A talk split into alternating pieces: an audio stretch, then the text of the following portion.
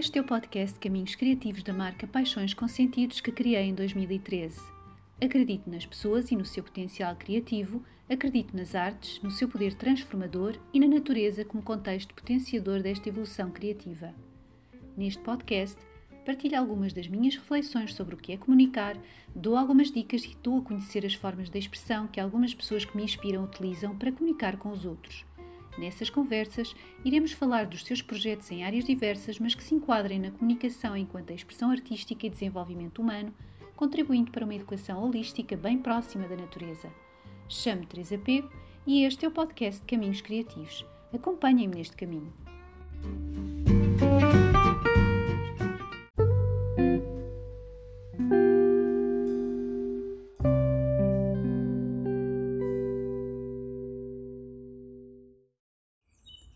Olá! Hoje, no episódio 25 do podcast Caminhos Criativos, vou estar à conversa com uma perguntóloga, a Joana Rita Souza, e vamos falar sobre filosofia e sobre criatividade.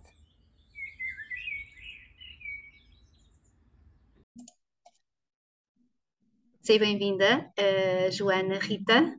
Então, diz-me lá, tu és perguntóloga não é? O que é isso de ser perguntóloga? Olha, é isso que estás a fazer, Teresa. Também sou, queres ver? Devolvo-te a, a, pergunta, ou melhor, dou-te uma resposta pedindo para te olhar, olhares para a tua própria pergunta. Olha, a perguntologia foi uma coisa, é assim um nome giro, não é? Perguntologia, parece assim uma coisa de, sei lá, coisa técnica, de análise médica ou o que seja. Uh, mas foi uma um conceito que eu, que eu conheci há relativamente pouco tempo, através de um livro do Warren Burger que se chama A Arte de Fazer Perguntas. Uh, ele depois tem um outro livro também que é o que esse não está traduzido em português, que se não estou em erro se chama The Book of Beautiful Questions, mas depois posso confirmar. Um, e ele, num desses livros, ele, ele, ele mostra, ele não é, não é de filosofia, é de outras áreas, e isso também é, também é interessante uh, ver como esta coisa das perguntas está muito, em muitos, muitos contextos diferentes. E ele diz que andou à procura de. Porque faziam-lhe a pergunta o que é que ele fazia, não é? Aquela pergunta sempre: o que é que tu fazes? Ele andou à procura, à procura de saber se, já havia esta ideia do, do, do, do, do perguntólogo, ou seja, ou de uma perguntologia, de uma de um estudo da pergunta, alguém que se dedica a fazer estudo da pergunta, não é? A logia, o logos em, em, vem do, origem ao estudo, a análise, não é? Por aí fora. Uhum. E então ele andou à procura e não encontrou. Não encontrou nada. Escreveu uma espécie de. O questionologist não existia, ou é questionologist. E então ele disse: Olha, vou passar a apresentar-me assim. E ele diz: A verdade é que nunca ninguém me perguntou de onde é que isso vinha, as pessoas aceitaram naturalmente, não é? Foi uma espécie de. aceitaram. E eu, uh, com muito amor e carinho, uh, furtei esta ideia, porque de facto eh, eu já respondia muito à pergunta: o que é que tu fazes? E eu dizia: olha, eu faço perguntas, faço perguntas.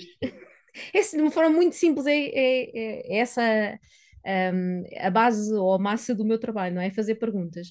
E então digo, vou assumir isto como, como uma, digamos, como um posicionamento, mais do que uma profissão, mas um posicionamento, que também é sempre um bom ponto de partida para nós conversarmos, que alguém perguntar, explica-me lá o que é que é isso de ser perguntado. Exatamente. O que é ser perguntado, porque eu acho engraçado quando se vai ao teu site, quando se visita o teu site, que é muito engraçado, também é muito criativo, dá assim umas pistas. Uh, quem gosta, não é, de seguir pistas, quem gosta, quem é curioso, o teu site apela mesmo a isso, à, à curiosidade.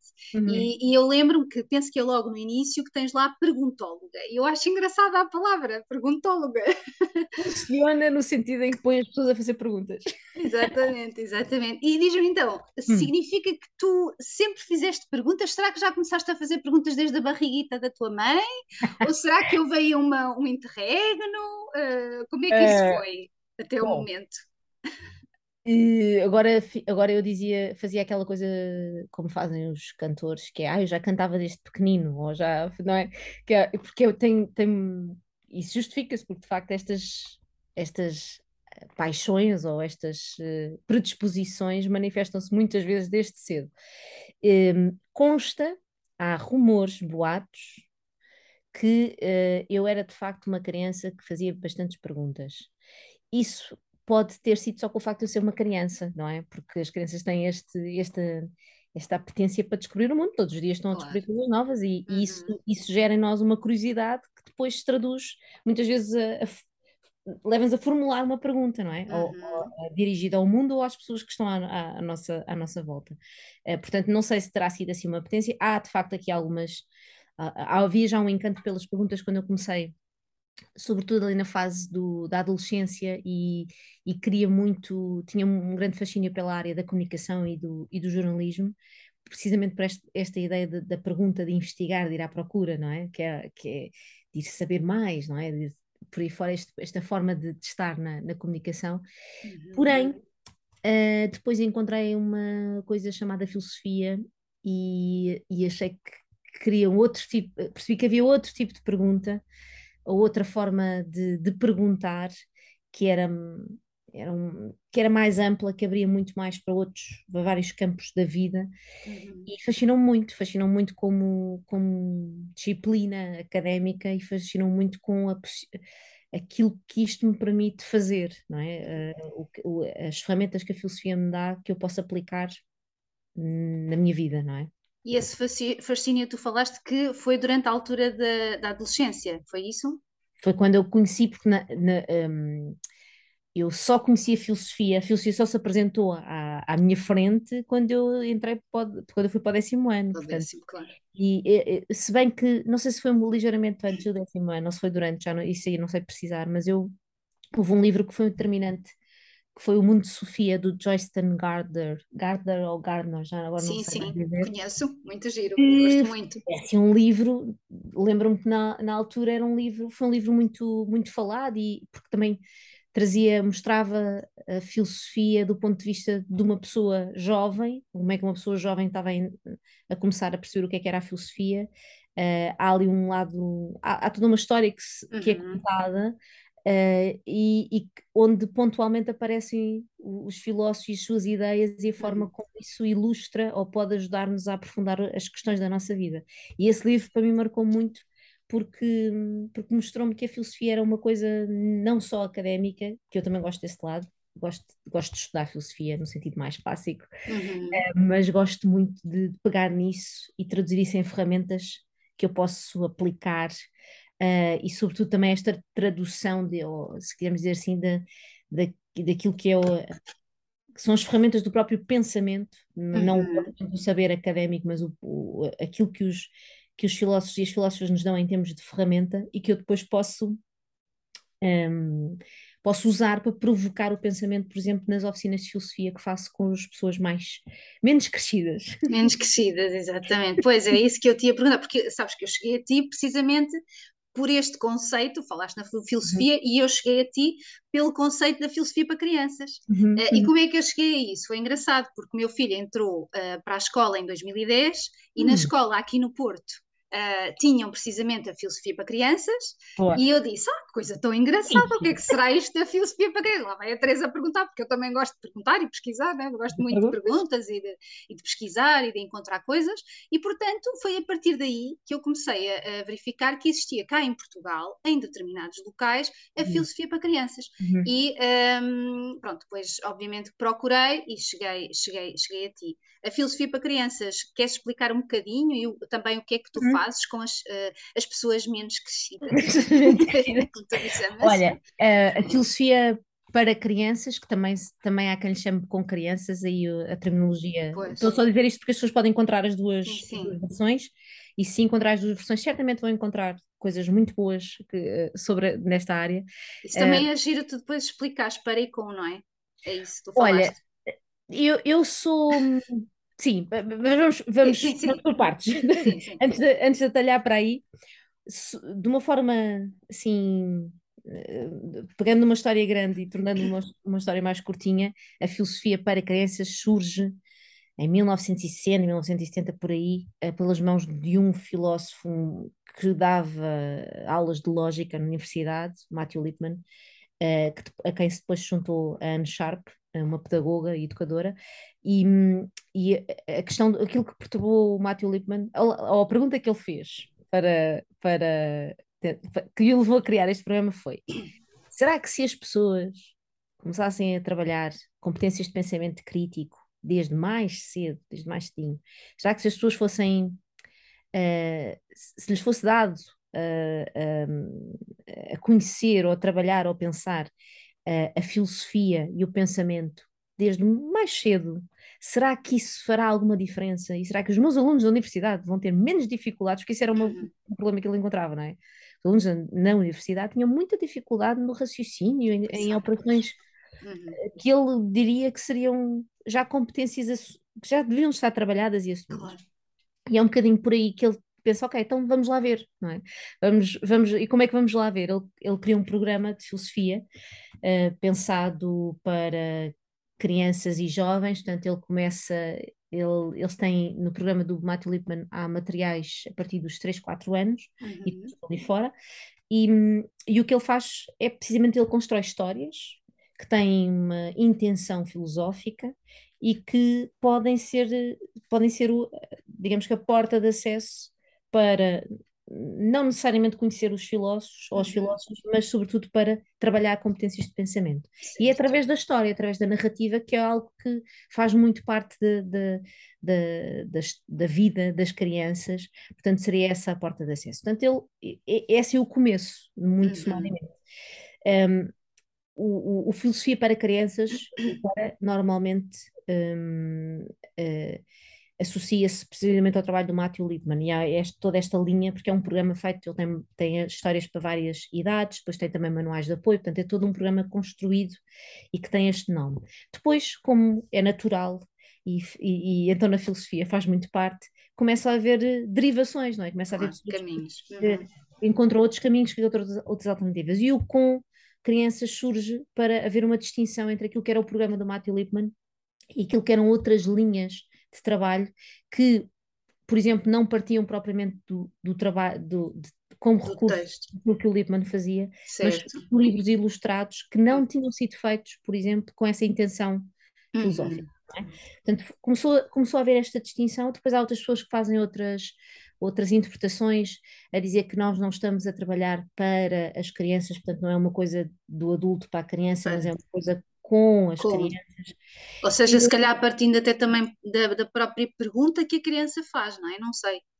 Sim, a, a, pergunta, a pergunta das crianças, esse será sempre, será sempre o, o nosso, o nosso material de trabalho. É, é certo, é muito... mas sem tema, não é? Imagina, eh, uma criança, imagina, tu, tu teres uma oficina, não sei, se é, não sei como é que tu trabalhas exatamente, mas teres uma oficina com crianças e elas, por exemplo, uh, terem algum interesse particular e tu partindo desse interesse particular, fazeres questão e depois começares a arrumar por esse caminho e depois se calhar pulular até para outros, não, é? não sei se isso é assim que, que se faz ou não, Tô, também tenho há, há, muitas formas, há muitas formas de trabalhar, eu própria trabalho de formas diferentes. diferentes. Essa, essa que estás a descrever para mim é, é, hum, é mais é mais desafiante, que é, é, implica que tu abandonares a proposta que tinhas pensado para fazer naquele dia, ou, um, ou, ou, o que seja, não é? Ou seja, é, implica tu sentares-te, fazer, sentares-te ou, uh, e dizer assim, muito bem, então alguém tem alguma pergunta para trabalhar? O que é que querem ou, saber agora? Digam lá. É? Ou alguém tem alguma...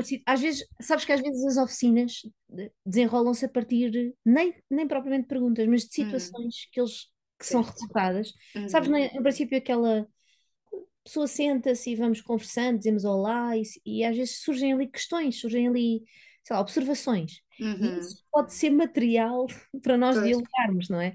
Portanto, eu tô, tenho várias formas de trabalhar. Tenho uma forma de trabalhar mais uh, em que realmente levo uma proposta, tenho, ou tenho um jogo uh, que pensei e que proponho ao grupo, ou às vezes são coisas que, que, é uma espécie de discos pedidos. Eles, ah, nós gostávamos de fazer um jogo sobre não sei o quê, então eu levo. Uhum. Portanto, há muitas. Também trabalho com material do Lippmann, adoro trabalhar com livros uh, ilustrados e com, com imagem. Uh, portanto, tenho uma forma muito variada de trabalhar, uhum. por isso é que eu, de há uns tempos para cá, comecei, uh, não há muito tempo, mas comecei quando. Quando me apresento, digo, eu trabalho em filosofia para barra com crianças. Uhum. Faço sabes? Não tenho uma. Não estou fechada no. Certo, num determinado grupo, não é? Claro. Se, se possível, eu até tiro o para e o com crianças. É filosofia para todos, Exato, exatamente, para todos, não há cá distinções. Mas, é, Mas ainda precisamos de, de, referenciar isto, porque de facto a, a, maneira como se trabalha na filosofia para com crianças é diferente daquilo que as pessoas conhecem da filosofia do secundário. Isso, é, uhum. é, não, é um, não é uma transmissão de conteúdo, não é uma. Uhum. Olha, está aqui o que o Kant disse, está aqui o que a Ana Arendt disse, agora leiam e, e, e pensem sobre isso, ou posicionem. Uhum. Então, é muito mais nós descobrimos a, a, a, o nosso descobrimos os nossos próprios posicionamentos sobre as coisas, muitas vezes certo. pensando sem rede, sem, sem qualquer uhum. tipo de referência. Está aqui um problema, como é que nós nos como é que nós lidamos com esse problema? Uhum. Como é que uhum. eu me relaciono com esse problema? O que é que este problema me faz pensar, não é? Quais são as uhum. possibilidades? E, e então eu, desde há uns tempos para cá tenho andado com esta com este posicionamento do para com uhum. para, até porque porque eu identifico-me com vários com, esta, com várias linhas dentro destas linhas e tenho feito formação com pessoas muito diferentes e isso também tem sido uma mais-valia, uma riqueza porque, porque me ajuda a ter outras ferramentas e adaptar-me ao grupo, que isso é sempre uhum. uh, é, ok, eu posso eu posso ter uma oficina pensada, um jogo pensado que eu sei que, que eu sei porque já tive essa experiência que de facto é, é sumarento, dá boas dá boas, é, é, um, é provocador de alguma certo. coisa. Uhum. Porém, os grupos não são iguais. Pois, é isso que eu te ia perguntar também.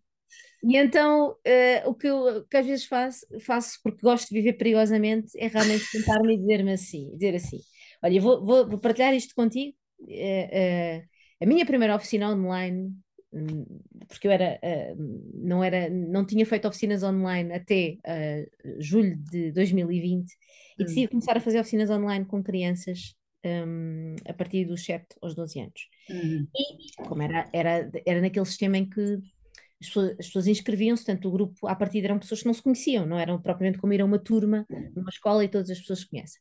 E então preparei, lá está, preparei, já não me recordo bem, mas preparei um jogo, qualquer uhum. Então tinha um jogo preparado para propor ao, ao grupo, mas lá está, era aquela, olá, eu sou a Joana, não? e digo assim, olha, nós vamos, eu tenho aqui um jogo para nós, enfim, uh, possivelmente vamos fazer aqui algumas perguntas a partir do jogo, vamos ver também como é que vai correr o diálogo, mas antes de começarmos, ou até antes de eu vos mostrar o jogo, gostaria de saber se alguém tem assim, alguma pergunta que um uhum. dia possa trabalhar assim com um grupo como, como o nosso. Certo. Há algum tempo. E, e há um, um dos jovens levantou o braço e diz: Olha, eu por acaso tenho aqui uma pergunta que me incomoda há muito tempo. Ok, então vamos ver. O que é que acontece depois da morte?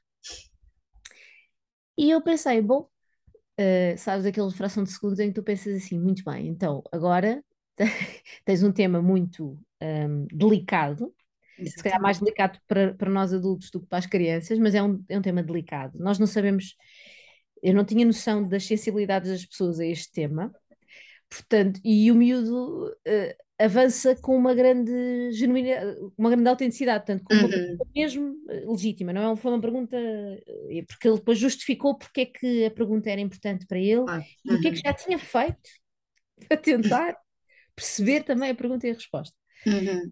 E, e o jogo ficou de lado e o grupo, as outras pessoas concordaram que de facto era uma pergunta interessante, alinharam nesse, nessa proposta e nós tivemos uma oficina muito interessante, não só sobre o tema, mas também sobre a importância de termos uma resposta ou não para as perguntas. Uhum.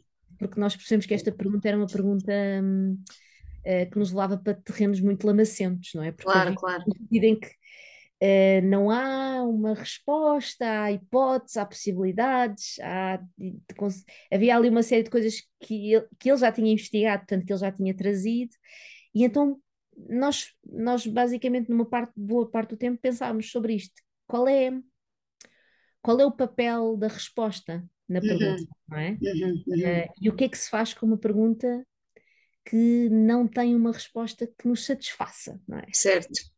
Portanto, foi muito interessante depois como este, este do tema nós passámos para uma reflexão e um diálogo sobre a importância da pergunta e da resposta. É? Uhum, uhum. Foi, foi, olha, foi muito sumarento e foi daquelas, daqueles diálogos inesperados, uhum. mas que surgem com isto que é, então, contem lá, o que é que vos... Qual é a pergunta que gostavam, gostavam de trabalhar? Ou qual é Sim, qual é a pergunta que vocês têm guardada na gaveta, não é? Que se calhar ainda não, não, e, não lançaram como estamos mais pessoas, não é? Como estamos aqui mais pessoas, um conjunto de pessoas, como está aqui certo. um conjunto de pessoas interessante, uh, uh, por que não pôr essa pergunta para o grupo e ver o que é que, esta, o que, é que estas pessoas nos podem dar de pontos de vista sobre esta pergunta e sobre as eventuais respostas. E foi muito, muito, muito, muito, Pois imagino que deve ter sido interessante. E esses, esses meninos, portanto, estavas a falar, esses eram meninos de 12 anos, tu falaste mais ou menos? Eles tinham, uh, acho que o mais novo tinha 8 ah, e o okay. tinha 12. Portanto, era deve ter sido interessante. Deve sim, foi. Foi, muito, foi muito enriquecedor, sim. Pois, porque realmente tu, tu estás a, a, dizer que hum, tu trabalhas com muitas idades, não é? E, e, e, cada, cada grupo é diferente. Eu também trabalho com grupos, eu sei disso, não é? Sei que há grupos em que uma pessoa lança uma pergunta e o que nós temos é silêncio. Uh, e por mais perguntas que por vezes nós possamos lançar, uh, muitas vezes o que nós temos é muito silêncio, e portanto, como é que isso desbloqueia, não é? Tu estavas a falar através dos jogos, através uh, de, de, textos, não é? De, de, livros ilustrados, seja para crianças, seja para adultos, não é? Imagino, presumo que Sim. deves utilizar o livro ilustrado tanto para crianças como para adultos, portanto, se não tem o livro ilustrado, diria até livro infantil, eu, eu, o livro ilustrado pode ser muita coisa, não é? Mas o livro Sim. infantil, sim. Uh, eu, eu, para mim, os livros infantis, livros ilustrados, livros álbum, há, há várias nominações. Uhum. São, para mim, tem duas. São um recurso que tem uma função dupla. Uhum. Realmente, são muitas vezes são recursos que eu levo para a sala, porque, um, sobretudo, vamos pensar no jardim de infância, os 3, 4 anos, os 5, 6 por aí fora, o ter um livro é, é, é, é uma forma. Ter um, e um livro que cativa em termos de imagem ou de história do, uhum. da, da, narrativa é meio caminho andado para tu conseguires ter as pessoas pelo menos a olharem, olharem a, a captarem a atenção, não é? Portanto, certo. aquilo que está a acontecer ali na roda ou na, ou na, ou na, sala, não é? Portanto, esse é um, é, um, é um recurso de facto muito rico como, como recurso em si. Depois, uhum. também tem o outro lado que é inspirar-me ou a fazer perguntas ou a criar jogos ou a criar propostas de algo. Uhum. E não é, é, é, comum na minha prática, por exemplo, organizar, estruturar um, uma proposta de exercício num café filosófico que é pensado para pessoas crescidas a partir dos 16 anos e adultos. Uhum.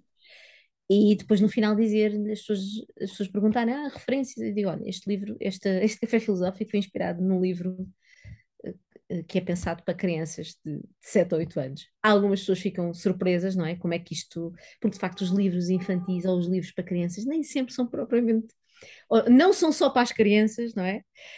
Um, eh, porque eles têm muitas camadas de leitura, não é? E são, certo. sobretudo, muitas vezes brincam com, com, lá está, com, esta, com as diversidades de sentido uh, das palavras ou das coisas, as uhum. imagens são muito ricas e a mim inspira muito na criação de jogos e de, de propostas de pensamento. Portanto, eu sou muito fã de livros infantis, e, e, e uso-os muito neste sentido duplo, ou mesmo como recurso que levo para a sala, uhum. ou como recurso que eu uso de forma muito egoísta, não é só para, para, me preparar e para também calibrar a minha criatividade, digamos assim. Claro, isso é ótimo, não é? Porque esta cultura visual que uma pessoa vai absorvendo, isso também já é uh, um. Eu não, rastilho não gosto muito, não é? Mas sei lá, é um impulso, rastilho não gosto, é impulso para, para depois para a nossa própria prática, não é? E para, para, a nossa vivência, para o nosso enriquecimento, para, para tudo, não é? Olha, tu falaste nos cafés filosóficos e falaste nos cafés filosóficos para pessoas mais crescidas, é um bocadinho mais crescidas. E eu sei que tu fizeste há pouco tempo um que eu achei muito engraçado, por acaso, depois não, não participei, mas fiquei com curiosidade que era um café, acho que era café filosófico, que se baseava numa série que eh, esteve aqui a dar durante algum tempo, uh, que era a série, como é que se chama? Stranger Things, acho que era assim. Ah, e eu achei é... aquilo fenomenal, disse, isto é giríssimo, portanto a Joana está-se a basear aqui numa série, não sei se também tu fazes isto depois com filmes e outras, não é? Olha, Isso é muito giro. Esse, esse não, foi, não foi um café filosófico, uma ah, não foi. filosofia certo. para uh, adolescentes uhum. uh, portugueses e romenos. Ah, ok. Então, Sim. a vida pandémica trouxe, trouxe uh, possibilidades, porque nós realmente fomos todos, fomos todos empurrados para online. Então trouxe-me aqui pessoas e, e, e, oportunidades que se calhar de outra forma eu não, eu não teria. E esse é, uma, é um lado uh, que eu acarinho muito, também na forma como as pessoas se foram recriando e reinventando nesta, nesta altura de, sobretudo em 2020, em que estávamos todos mais confinados. Uhum. E eu conheci um grupo, comecei a participar num grupo de, de um, internacional, pessoas de vários países, que trabalham na área da filosofia para crianças, e, e lá está, nós começámos, nós juntámos para para perceber como é que tecnicamente poderíamos fazer oficinas de filosofia online, ou seja, para perceber Uhum. quais eram as possibilidades que as plataformas nos davam e como é que nós adaptávamos aquilo que fazíamos em sala no online. E, f- e foi Uhum. este o nascimento deste, deste, foi esta a origem deste grupo. E eu encontrei nesse grupo uma filósofa da Romena, a Mihaela Frunza, e ela trabalha, já tem também um, tem um trabalho semelhante ao meu na, na Roménia, Uhum. Portanto, trabalha com crianças e jovens, e ela já tinha feito algumas séries de, de oficinas ligadas à, à cultura pop. Ela gosta muito de música, portanto, ligadas ou a bandas ou a, a- ou a séries. E eu sou muito fã da Stranger Things. E eu e a Mihaela, enfim, temos alguma, temos, estamos alinhadas na, na, na mesma perspectiva da filosofia para crianças e já tínhamos feito algumas coisas assim em, em conjunto neste grupo para as pessoas crescidas e ela disse, olha, porquê é que nós não fazemos uma oficina em conjunto Uhum. juntamos, porque isto é, há aqui uma, uma riqueza grande. Então, a ideia era ju- juntar, pelo menos era essa, essa a nossa aposta, juntávamos as, eh, os jovens da Roménia, que já acompanhavam Uhum. o trabalho da e os jovens de Portugal, que já acompanhavam o meu trabalho. Certo, E depois tínhamos era que fazer em inglês, não é? claro. Foi juntar aqui. Então foi, foi um desafio muito interessante, porque hum, para além de ambas também gostamos muito de Stranger Things e isso ajuda, e os miúdos que estavam presentes também todos eram muito fãs. Cá Mas está. a ideia foi procurar na série elementos que pudessem ser trampolins para, para pensar filosoficamente, Uhum. não é? E há muitos, há muitas questões. hum, sem, sem querer, eh, eh, enfim, para quem não viu a série, sem querer Uhum. muito, Sim, mas, sim. mas há ali uma ideia de a personagem principal tem de facto ali um, um conjunto de poderes, de, de- é, é- é uma pessoa que, que, que tem uma que, que não é só uma pessoa de- Uhum. como os outros comuns amigos dela. Portanto, ela tem uma- um conjunto de poderes. E há ali perguntas que são muito interessantes, que é, se- por exemplo, se tu tivesses, pudesses escolher um poder, qual é que escolherias e Qual é que? Uhum. Ou que decisões, o que é que pode ou não pode fazer uma pessoa que tem de facto acesso a estes poderes? Uhum. Será que nós podemos dizer que ela era uma, era uma heroína, mas sabendo que ela nem sempre o que fez provocou o bem, mas também provocou o mal? Uhum. Portanto, isto foi, foi- foram um bocadinho por aí os nossos, os nossos, uh, os nossos, digamos, nossa preparação foi um bocadinho as linhas que nós seguimos e depois Uhum. ao grupo e dizer, ok, vamos lá, vamos lá pensar sobre o, também o que é que a série vos faz, vos provoca no pensamento. Uhum. E foi muito interessante porque foi uma, uma oficina lenta, isso é muito bom, porque de facto quando nós estamos com pessoas de línguas diferentes, temos que pensar mais devagar. Isso é, isso não é um problema, é, é, é aquilo que nós mais precisamos, é que não nos apressemos, não é, de, um- de uma pergunta para uma resposta, de- de- que consigamos digerir as coisas com o tempo. Portanto, foi muito interessante porque hum, muitas vezes nós fazemos o trabalho de tradução, eu traduzia do- para o português ou, ou- ou a Mihaela traduzia para o romeno, foi uma oficina muito lenta e foi muito interessante porque aqueles miúdos não se conheciam, Uhum. mas tinham algo em comum, sabes? Que era, gostavam todos muito da série e, e tinham alguma, algum gosto também pelo diálogo, não é? Que isso também é importante, eh, porque já acho que, acho que grande parte deles já tinha pelo menos participado numa, numa Uhum. anteriormente, Portanto, já tinham este gosto, Já tinham, claro. Uhum. útil ou agradável, o gosto pela série, o gosto pelo diálogo, e depois, se calhar, aqui este bombom de bora lá falar com pessoas de outro país, não é? Um, que falam numa língua completamente diferente da nossa, e aí foi muito rico. Portanto, e eu acho que esta, esta ideia da, da Mihaela de, de- de trabalhar elementos da cultura pop Uhum. de forma filosófica vai muito ao encontro daquilo que se faz na prática da filosofia para com crianças, que é pegar nos interesses, nas, naquilo que provoca, não é? Que agita as pessoas com quem nós vamos trabalhar, seja uma série, Uhum. seja um problema que aconteceu no, no recreio, seja um livro que a criança viu e traz, ou o, que- o que for, não é? Mas pegar Uhum. naquilo que nos interessa e ver como é que a partir daí nós conseguimos, sobretudo, hum, às vezes podemos trabalhar várias coisas, podemos Uhum. falar já de pensamento crítico, assim como uma coisa mais, mas só trabalhar competências de diálogo não é? Neste sentido. Pois, de... da comunicação é fantástico, da escuta, não é? De, de ter ali a pausa, ou tal, como estavas a falar dos ritmos de cada um, isso, isso deve ser muito engraçado, realmente, trabalhar essa tra tradução que a pessoa tem que estar a fazer e depois pensar naquilo uh, e depois tudo aquilo, todo, todo o espaço e todo o caminho que se pode criar a partir daí, sem dúvida, deve ser muito interessante. Tu então trabalhas, uh, já percebi que tu trabalhas muito online, trabalhas muito uhum. neste lugar virtual, mas também trabalhas nas escolas e uma das coisas que eu gostava de saber isto porque em 2010, como eu te disse, foi quando eu tive conhecimento da filosofia para crianças, eu conheci num lugar, num lugar aqui uhum. no Porto, um, num colégio, e, e, eu gostava só de saber como é que, como é que, é uma curiosidade minha, qual é que é a aceitação, ou qual foi a aceitação hum. das escolas uh, quando da, da apresentação deste projeto de filosofia para crianças, como é que isto como é que isto foi. Hum. E, e, não só, e não só nas escolas, também hum. nas famílias, porque eu sei que depois também provavelmente apresentas estes projetos não só nas escolas, mas noutros locais, sem ser no lugar virtual, e como é que isto processa e qual é a aceitação que tem. Olha, a filosofia para a história da filosofia para crianças em Portugal, eu agora não te consigo dar o, o, os detalhes, mas eu julgo que logo nos anos 90 começou a haver, um, começou a fervilhar por aqui. Portanto, uhum. as primeiras pessoas que foram fazer formação e que trouxeram para Portugal, portanto, já, já não é uma história, não é uma história recente, é uma história que já tem uhum. algumas, alguns anos. Alguns anos.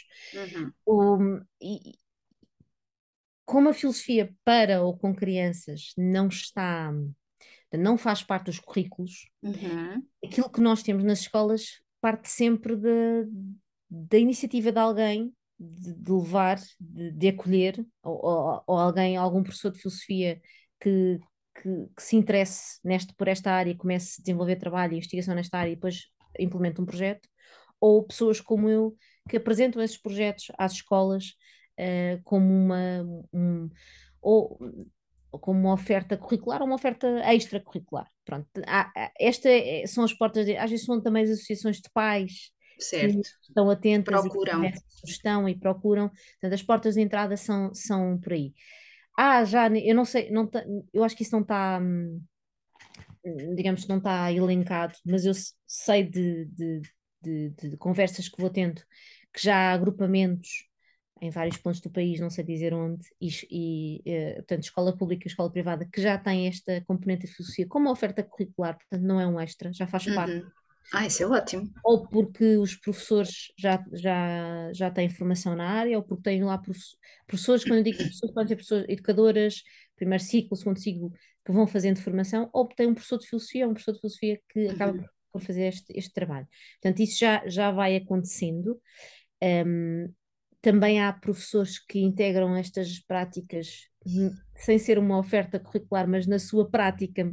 Ah, isso é também excelente, claro de, de trabalho também. Já faz parte, não é? Já faz parte do, da forma é, Depois, fora da escola, há, eu trabalho muitas vezes tá, associações culturais, uh, já, eu já fiz filosofia para crianças em ginásios, em tudo, tudo onde haja um espaço, onde, onde o pessoal se possa juntar, sentar e dialogar, serve, não é? Não tem que ser um espaço formal de escola é, ou uma sala. Portanto, a aceitação às vezes há um bocadinho, há um estranhamento, que eu acho que é eh, porque não. Filosofia para crianças. Como assim? Três anos. Não, não pode ser, não é? Porque eu aquela coisa, não, não pode ser. Às vezes há um estranhamento, há, às vezes há resistências, hum. há paixões de, à primeira vista também. é muito variado. Uh, o que, o que ainda se tem que fazer sempre, eu acho que essa é a postura de quem trabalha nesta área, tem de ser sempre, é não assumir que as pessoas conhecem isto, que sempre a, a partir para explicar o que é que se faz e como é que, sobretudo, como é que ela se, se distingue daquela ideia se calhar mais generalizada da filosofia, que é eu tenho que saber o que é que os outros pensaram, não é? O que é que os uhum. filósofos pensaram, os filósofos pensaram, não. Portanto, muitas vezes o nosso trabalho tem que ser sempre muito de não, não assumir que as pessoas sabem o que é isto, porque não têm que saber sequer, isto para muitas pessoas ainda é novo, e a partir desse, desse posicionamento explicar como é que fazemos, como é que trabalhamos e muitas vezes essa, essa resistência uh, é deitada abaixo porque as pessoas de facto participam ou observam uma oficina e, e aí têm a, sabes, têm aquela, ok, já, já percebi o que é isto, não é? Uhum. é que essa experiência muitas vezes é mais elucidativa do que, do que propriamente o contar o que é. Portanto, eu julgo que tem sido feito um caminho até bastante sólido uh, de, de, divulgação da própria filosofia para com crianças, do, fruto também do trabalho de pessoas uh, muito sérias e que também têm estado a fazer um, um uh, não só a trabalhar no terreno, mas também a, a, trabalhar o outro lado que para nós é muito importante, para quem está na área da filosofia, que é credibilizar esta área junto da, da academia, junto das universidades. E nós neste momento já temos em Portugal a Universidade dos Açores, a Universidade Católica Portuguesa, com uma oferta de, de, na área da filosofia para crianças e jovens que credibiliza, ou seja, que diz, não, isto não, isto não é uma ideia louca, uhum. querem brincar com o pensamento com as crianças. Não, isto é algo muito, é algo sério, é certo. uma área, é um ramo de estudo e investigação da filosofia. Portanto, eu acho que este, este duplo trabalho na academia, na universidade, que, se, que passará despercebido a muitas pessoas, mas que para nós é importante, uhum. um, eh, não, não interessará a, a todas as pessoas. Um, e este trabalho ao mesmo tempo é no terreno que sim, a divulgar a filosofia. Todas as pessoas, todas as idades, famílias, avós, pais, professores, enfim, qualquer pessoa que tenha interesse em pensar, acho que este, este duplo trabalho tem vindo a tornar mais uh, sólido o, o, o, tudo o que se faça, não é? Tudo o que seja uma uhum, apresentação uhum. em torna-se muito mais credível, torna-se muito mais sustentado uh, e, e, ajuda muito depois na aceitação ou na recepção de, de, do trabalho de quem está no terreno. Uhum. Pois, porque eu sei, eu sei que na universidade, eu não sei se é pós-graduação ou se é mestrado, por acaso não tenho a certeza. É, é, é mestrado. É mestrado. É, é. é, um mestrado que fazem, né? e, e, depois eu sei, eu não sei se é aqui no Porto, pelo menos havia, tenho ideia que aqui na Faculdade de Letras do Porto que faziam a formação para professores.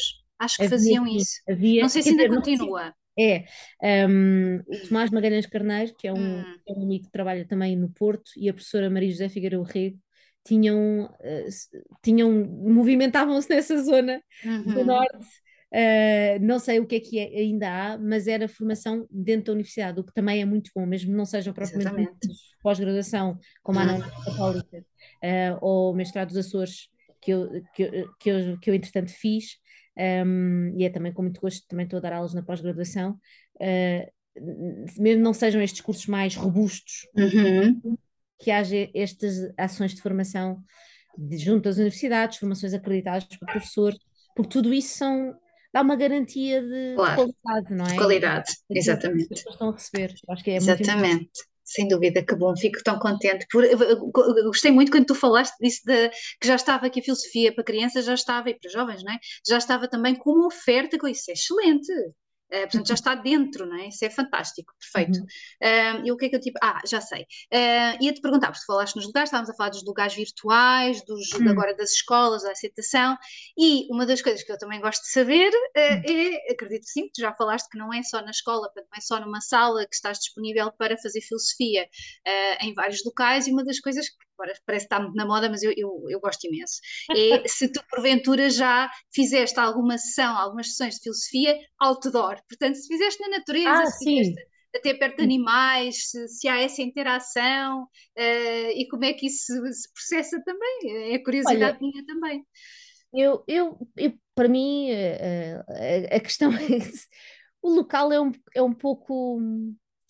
Uh, eu adapto muito aos locais e acho desde que haja condições mínimas que é para as pessoas se sentarem, só porque estar em pé às vezes é, é cansativo, não é? Não, sim, não, é por, não é por mais nada, é só as pessoas se sentarem e, e, e estarmos juntos, qualquer lugar se pode fazer. Portanto, pode fazer filosofia na praça, na praça, no mercado. Pois, porque antigamente Olha, era assim, não era? Os, os filósofos, é, quem era? Eu, deixa lá ver se eu não me engano. Não era Aristóteles que fazia aquela. Uh, o, uh, o, Os peripatéticos. O, peripatético, não era? É, a escola peripatética é do Caminhavam? É, Caminhava-se. Uh, pensava-se caminhando ou caminhava-se pensando, não é? Um, portanto, sim, pode fazer na praça, pode fazer. Aliás, os, os, os os peripatéticos, agora não sei se vou fazer, se vou ser imprecisa, mas hum. a escola um, de Epicuro hum. era uma hum. escola que era conhecida precisamente por fazer filosofia no jardim, eram os filósofos do jardim. Exatamente. Mas o jardim não era um jardim, eram hortas. Ah, e porquê hortas? Era o que havia, se calhar, lá era o que ficava mais perto. o que estava ali mais perto, vamos para a horta. acho, que, acho que na altura os jardins eram mais hortas do que propriamente o jardim como nós o, o pensamos hoje, não é? O jardim muito arrumadinho ali no meio da, da, da cidade.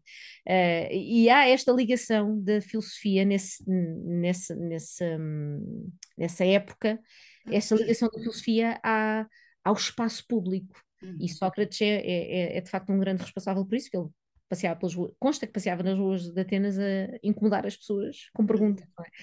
E havia de facto esta ligação entre a filosofia e, a, e, a, e, o espaço público, o espaço onde as pessoas estavam. Os cafés filosóficos vêm muito pegar essa, essa ideia de pôr a uhum. filosofia no espaço onde as pessoas já se encontram para dialogar ou para conversar, e então bora lá trabalhar filosoficamente, é um bocadinho a proposta. Portanto, em qualquer sítio se pode fazer. O, um, eu sempre que posso, não digo que seja um espaço de natureza, porque nem sempre o é, mas um, gosto de trabalhar na rua, ou seja, se a uhum. escola ou o jardim de infância tiver um espaço recreio, não é? rua, eu gosto de trabalhar para a rua. Por acaso tive, este ano estive num, num, num jardim de infância onde eles tinham um espaço muito hum, com alguns ah, os corregas e aqueles e tinha uma horta também tinha uma horta, portanto fizemos filosofia na horta. Pronto, aí já foste pegar, não é? No dos Todos ali sentados ao pé da horta e havia um passeava lá um gato, foi muito, foi muito engraçado. Pronto, apareceu o gato e, e de repente uh, o gato tornou-se mais interessante do que o diálogo, mas isso são, pois, são que acontecem. Isso, isso é uma das coisas que se calhar pode talvez um, ehm, produzir alguma distração, não é? Precisamente é. o facto de se estivermos na natureza, se estivermos perto de animais ou assim, hum. principalmente se fazer isto com crianças, se calhar vai haver um, um certo desfocar, é. Uh, não é? Porém, nós podemos trazer isso para o diálogo. Que Claro, também, pois. Porque é, que, é que o gato é mais importante do que aquilo que estamos a falar? Exato. O que é que aquele, o, quem diz o gato, lembro-me neste caso foi o gato, mas o gato tinha um nome e tudo, portanto era um gato que eles costumavam ver por ali, não era, um, era um gato, não, não era uma novidade, não é? Um gato que costumava passear por ali. E então porquê que o gato de repente é mais, é mais importante? E eu acho que aí, nós quando trabalhamos em sala de aula, também às vezes basta haver um som ou cair qualquer coisa e as pessoas também se distraem. Portanto, claro. a natureza. Não, a ideia não é, não, não vamos para a natureza porque depois nos, ou não vamos para o. Saímos com os pavões e com outras coisas. Claro. Nós, nós, somos seres humanos, nós distraímos Sim. só porque respiramos às vezes. Claro, exato. Portanto, não acho que isso deva ser um contra. Eu, se calhar tem a ver com a minha postura eu estou muito disponível para aquilo que pode acontecer. Portanto, se aparece o gato, aparece o gato. Se aparece o... só aparecer um urso já pode ser mais complicado. Fazem uma, uma filosofia é. mais, mais rápida. É, estou a lembrar-me do urso porque na Roménia há muitos ursos e a, e a Mihaela contou-me que, que às vezes aparecem ursos, as pessoas vão passear e aparecem ursos. Deve ser um animal mais comum do que propriamente aqui é, em Portugal. Um, portanto, eu estou muito disponível porque o meu, o meu, se calhar, o meu grande objetivo é de facto promover o diálogo e promover este trabalhar a, trabalhar a partir do pensamento uns dos outros. Uhum. E eu estou disponível para que isso aconteça a partir de qualquer coisa. Uhum. Seja o gato que aparece, seja uma pergunta que, que acontece depois de, da morte, ou seja um, uma situação em que o miúdo diz que está zangado com o outro porque ele não quis brincar com ele. Portanto, uhum sabe, é, é, a minha... Situações do dia a dia, não é? estou muito disponível. Eu, uhum. eu, eu, trabalho, trabalho com qualquer, com qualquer, acho que qualquer assunto pode ter um uhum. potencial filosófico. Certo. E aí depois é, é aí que entra, um, que entra o meu papel, o meu trabalho, não é? Que é, que é tentar trazer a conversa para, um, para uma linha em que nós estamos a, a trabalhar ou uma competência de pensamento, ou a aprofundar, ou conceptualizar, ou dar razões. Portanto, esse depois é o meu trabalho, não é? Mas eu faço isso a partir de qualquer coisa. Portanto, não me assusta esse trabalhar num, num ambiente onde não é tão controlado por mim, não é? Uhum, uhum. Eh, pode acontecer várias coisas, não é? Sim, sim. Uh, o controle é, é, diferente, não, não me perturba uh, uh, desde estamos a falar de crianças e natureza, desde que haja um mínimo de condições de segurança e estejamos confortáveis. Claro, está tudo bem para avançar nesses caminhos de reflexão. Olha, e como é que se, eh, como é que se liga isto, esta, toda esta situação que tens contado de uh, promover o pensamento, não é? E agora ensinar a parar de pensar, eu acho que li bem. eu acho que li. Hum. Porque eu acho que li no teu. Tu ensinas a parar para. Ah, não, tu ensinas a parar para. Desculpa lá. Tu ensinas a parar para pensar, é isso? Sim. E o que é que, o que, é que uh, isso está ligado a quê? Isso é para crianças também? É para, para adultos? Olha, o parar para pensar é uma, é uma expressão. Eu, as primeiras formações que fiz nesta área foi com o professor, o Oscar Bernifier, que tem ah, uns livros muito, cativantes. Conheço. Na Dina Livro e na Edicare. Uh, fica aqui a recomendação.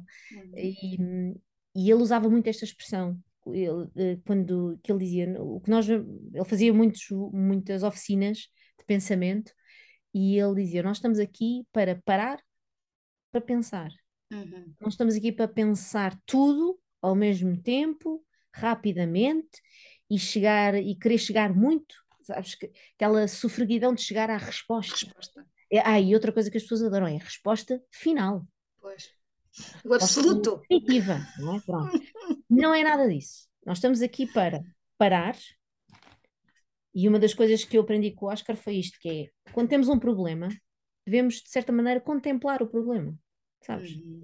E isso precisa, é, é, preciso pausar, fazer uma pausa, que é perceber, vamos lá olhar para este problema. Porquê que isto me interessa?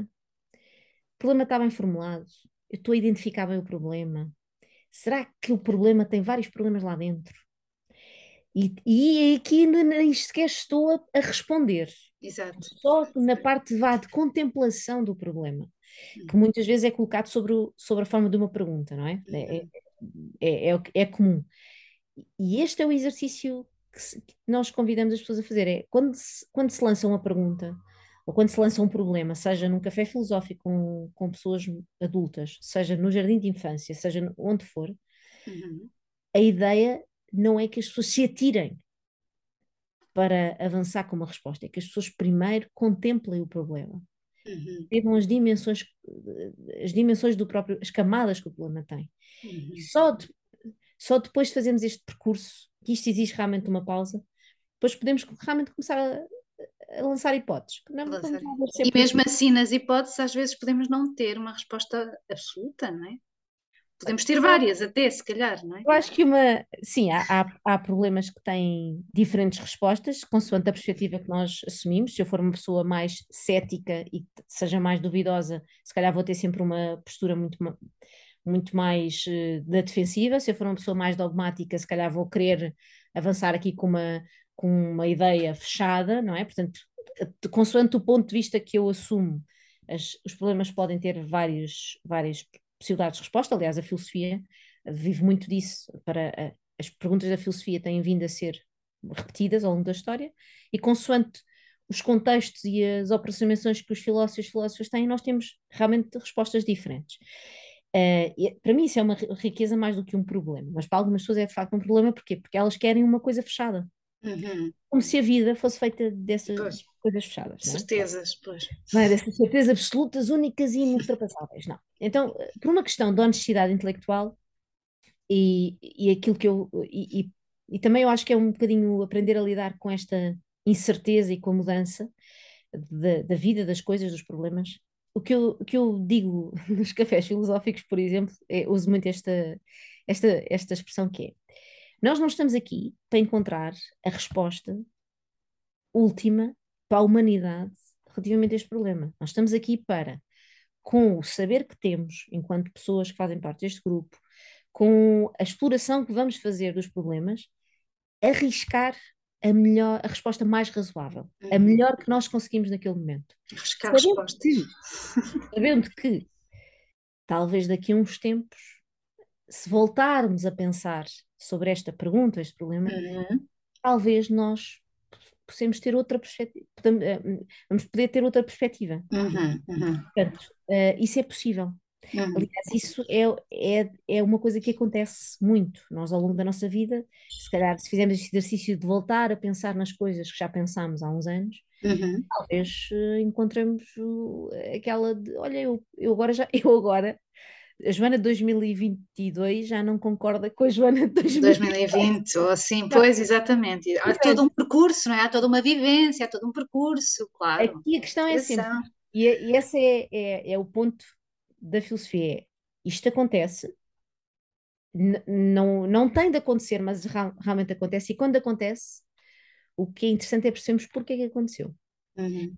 vou, vou ilustrar com um exemplo do, do Jardim de Infância, que é uh, um diálogo, estamos a dialogar, o jogo, o jogo chama-se O que é uma pessoa, Uhum. e o jogo tem várias imagens uh, que provocam ideias sobre o que é uma pessoa, e tem sobretudo, tem duas cartelinas, uma amarela e uma azul, na amarela nós colocamos o que é pessoa, e na azul nós colocamos o que não é uma pessoa. As cores são aleatórias, era as cores Uhum.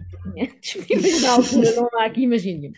E, e há várias imagens. E uma das imagens, há uma imagem do bebê, há a imagem do super-homem, há Uhum. o peluche, há a Sofia the Robot, um, há um desenho de uma pessoa uh, feito por uma criança de 5 anos, há aqui várias coisas. E a Sofia the Robot, como é um robô muito específico, é um robô que tem uma, tem uma, uma, uma expressão bastante humana, pelo menos a cara é bastante Sim. semelhante à nossa. Uhum. É um bocadinho polémico, porque depois ela tem uns braços que já não parecem bem braços, já não parecem bem pele. E a, a, a, a pequena, de 4 anos, 4, 5 anos, estava ali a tentar justificar onde é que a Sofia se arrumava, se era um Uhum. uma pessoa ou se não era uma pessoa. Uhum. E sei que ela, agora não me recordo o, qual foi a ideia que ela mudou, mas sei que ela estava a arrumar, no, imagina, não era uma pessoa e dava a sua razão. E, e depois, como isto é feito, repara, há aqui um movimento, eh, nós aqui observamos, quase que observamos o pensamento, vemos o nosso pensamento, porque há esta ideia dela pegar na folha e arrumar no não é uma pessoa, mas depois ela mudou e pôs na pessoa. E eu perguntei-lhe, ela de repente mudou e eu disse: Olha, então, mas mudaste de, de sítio? Mudaste a Sofia de sítio? Sim. Então o que é que aconteceu? E ela disse assim: Mudei de ideias. Eu disse: Ah, olha, já tinha acontecido ou foi a primeira vez? E ela disse: Joana, foi a primeira vez. Não terá sido a primeira vez que ela mudou de ideias, mas se calhar foi a primeira vez que ela tomou consciência, não é? Que viu este processo de mudar de ideias, de dizer, olha, isto, é uma, isto não é uma pessoa porque qualquer coisa, e agora que eu. E depois ela explicou, tinha pensado melhor, tinha ouvido um- uma outra ideia de outro amigo, não é? Na sala, Uhum. e aquilo provocou-lhe uma mudança, não é? E então ela mudou e soube dar a razão porque é que tinha mudado. Mas esta consciência de mudar de ideias é algo que nós não. nem sempre temos esta. Esta evidência de que mudámos Uhum. ideia assim, não é? Não é? Temos assim, olha, Joana, mudaste de ideias. Antes pensavas isto, agora pensas aquilo. Nem sempre temos essa dessa forma tão, tão líquida na nossa vida. Certo. Acho que esse é um, é um, é algo, se calhar é um contributo que a filosofia, este, este trabalho de pensamento pode dar, é percebermos quando é que mudamos de ideias e porque é que Uhum. mudamos é? E Tornar tudo mais consciente, não é? que- não é? E não só, e também eh, abrir caminhos, não é? Porque eh, nós falamos até agora, temos vindo a falar da filosofia e criatividade. não é? Uhum. Tu, eh, quando, tu, quando tu falas da filocriatividade, isso é, é, é isto que nós, que nós estamos aqui a falar, não é? Mas provavelmente não sei se há mais algum segredo aí escondido em filocriatividade, porque são segredos e segredos. Eu, não, eu quando, quando, hum, quando estudei filosofia na licenciatura e terminei em 2001, eu não conhecia filosofia para crianças. Para mim era um, era um mundo que eu desconhecia, não existia Uhum. para mim. Eu só conheço mais tarde, em cerca de 2005, 2006, quando estou a estudar consultoria e recursos humanos. Estou a fazer uma Uhum. pós-graduação e de repente tem pesquisas, conheço a filosofia aplicada, eh, por ali fora tropeço na filosofia para crianças. E ao mesmo tempo, na minha vida, cruzou-se uma outra linha de trabalho eh, relacionada com a criatividade, ehm, de um autor chamado Eduardo Bono, uma das técnicas dele mais conhecidas é, é os seis chapéus do pensamento, e eu fui fazer essa certificação e comecei a interessar-me por esta área. E houve uma altura em que eu era mesmo conhecida na- no meio da filosofia como a Joana dos Chapéus, porque eu trabalhava muito a partir da, da, da técnica do, do Eduardo Bono, dos seis chapéus do pensamento, porque vi muitas relações e muitas possibilidades de trabalho. E esta é uma técnica de criatividade. E foi assim que surgiu o nome da filocriatividade. Foi um bocadinho para juntar estas minhas duas áreas de interesse, a filosofia e a criatividade. Um, e e é- não há magia nenhuma, é mesmo, tem mesmo a ver com este encontro e de eu fazer uso de- das, da- das técnicas, sobretudo do Eduardo Bono, mas também do Tony Buzan, uh, um, que, que trabalham muito mapas mentais e outras técnicas que são muito, uh, para mim, são ótimos trampolins para exercitar o pensamento. Portanto, Uhum. não, há, não há grande magia, é, foi só mesmo aqui depois juntar a filosofia e a criatividade e olha, e surgiu isto. Me surgiu isso, exatamente. E portanto, neste momento, por onde é que andas? Para além de estamos aqui a falar e, e do virtual, o que é que tu andas a fazer agora e de que forma é Hum, que as pessoas também te podem contactar? Tu tens um hum. site, o que é que. Olha, eu, eu, para além do trabalho da filosofia, trabalho também em comunicação, portanto as pessoas vão me encontrar numa espécie de vida dupla, de, não de agente secreto, porque, mas assim uma espécie de vida dupla, e, e tenho este trabalho da comunicação e da estratégia que faço num site que se chama joanarita.eu, e depois tenho o filosofiaparacrianças.pt e também, a, filo- também tenho a versão filosofiacomcrianças.pt onde as pessoas me podem encontrar. Nas redes é fácil, Joana Rita Souza ou Filocriatividade, é por aí que eu me movo e vou divulgando. Hum, olha, vou divulgando o, o trabalho que faço, mas também às vezes sugestões, exercícios de pensamento, livros que li. Portanto, gosto muito de fazer este trabalho de divulgação, Uhum. não só do meu trabalho, mas daquilo que eu aprendo com o meu trabalho. Agora, Aprendes. Isso, isso é excelente, isso é excelente. Já reparei que tu tens, acho que é no Spotify, tens também uma playlist de várias coisas que vais ouvindo eh, e du- divulgas. Aliás, foi assim que eu tive, tive conhecimento do, eh, daquele eh, do Pode Crer, do Tiago Tira de Papel. Foi assim que eu os conheci. Foi, tu achas um Eu tenho este, desde, desde o início da, desde o, o advento, vamos usar aqui uma palavra, desde o advento da internet na minha vida, não é? Eu tive sempre esta postura de querer aquilo que eu encontro, tentar, de certa forma, não perder isso. Então, uma forma que eu tenho de não perder o fio à meada é criar eh, formas de partilhar isso com o mundo. Portanto, se eu tiver isso, eu encontro coisas sobre pensamento criativo. Criei Uhum. uma plani- eh, há podcast sobre isso. Então, tem uma playlist sobre pensamento criativo. Está lá, qualquer pessoa, eu posso divulgar e quem sabe se isso não inspira pessoas. Lá, lá está, se não põe pessoas a encontrar pessoas, por aí fora. Portanto, sempre tive esta, esta hum, postura de partilhar aquilo que encontrava. E foi Uhum. por isso que eu criei um blog, um um blog mais antigo, que é de 2006, que é o que é o, está no Sapo, que tem o meu nome, eh, mas também encontrou por Filocriatividade. Um, e e é um foi, eu comecei a criar aquele blog precisamente porque na altura não se- era difícil encontrar informação sobre filosofia para crianças. Uhum. Aquilo que eu encontrava, eu para não perder, punha num blog que estava aberto para toda a Pronto, para gente, toda portanto, a gente ver, claro. encontrar. Portanto, esse foi sempre assim um bocadinho a minha postura de aquilo que eu encontro, partilho, porque eu acho que acabamos por aprender, inspiramos-nos, encontramos pessoas, encontram-se, eh, como nós também nos encontramos nestas vidas das redes sociais, e agora estamos aqui as duas a conversar, não é? Portanto, tenho esse- sempre essa postura. Portanto, nesse sentido é fácil, acho que no, no meio digital é fácil encontrar-me e, e encontram, se alguém tiver alguma pergunta específica, só alguma, queiram alguma referência, podem sempre entrar em contato comigo por mensagens ou e-mail e, e eu dou resposta. Em termos de, do que é que eu vou andar por aí a fazer, olha, Uhum. eu, eu vou ter agora uma. Tenho realmente muitas, muitas ações online, porque isso foi uma mais-valia, porque me aproxima pessoas, de pessoas de geografias distintas, e isso é um, Uhum. sido muito bom.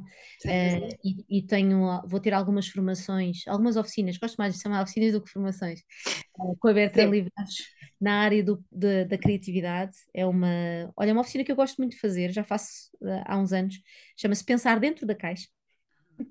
É provocador o suficiente, Sim, mas eu sim. trabalho muito a- a- os seis chapéus do pensamento, é uma da- das ferramentas que eu apresento às pessoas. Vou ter agora em outubro Ah, vai começar agora então.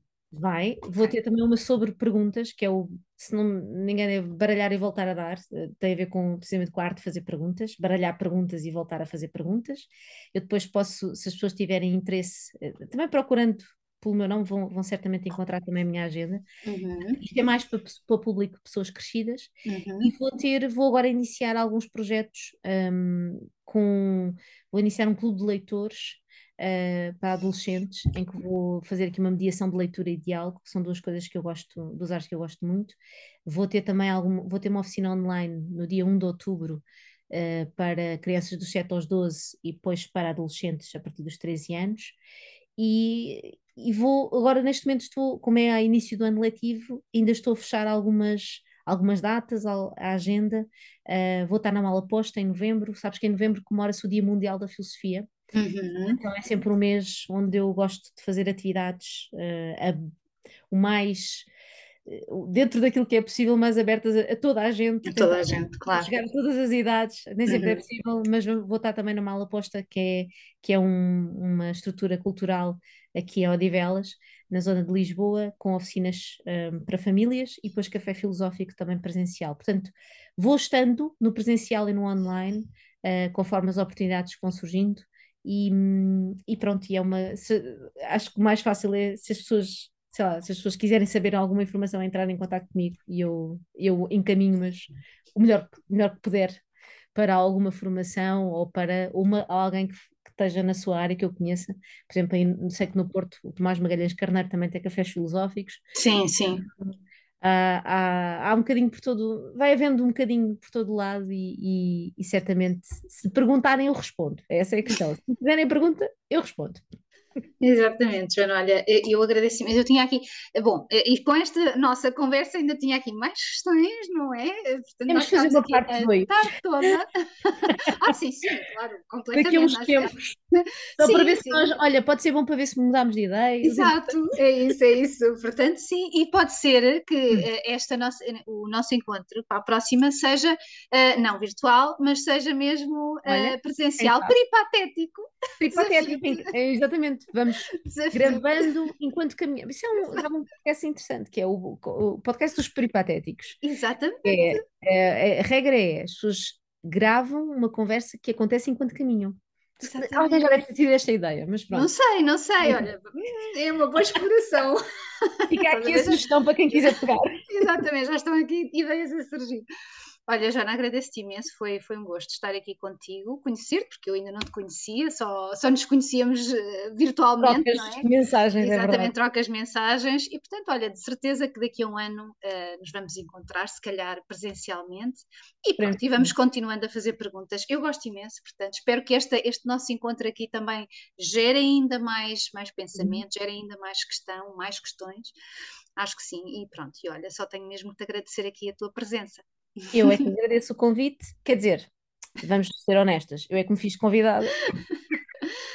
Encontrei o teu podcast e eu identifico-me com isto e gostava de fazer parte. Então vou perguntar se a Teresa não me quer convidar. E eu, claro que adorei a ideia.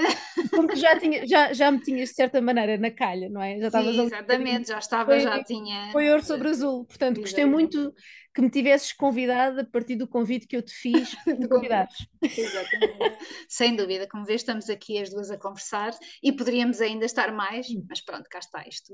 o tempo também não é enorme, portanto, é provavelmente daqui a, uns, daqui a uns tempos voltamos a encontrar para a parte 2. Todo o gosto.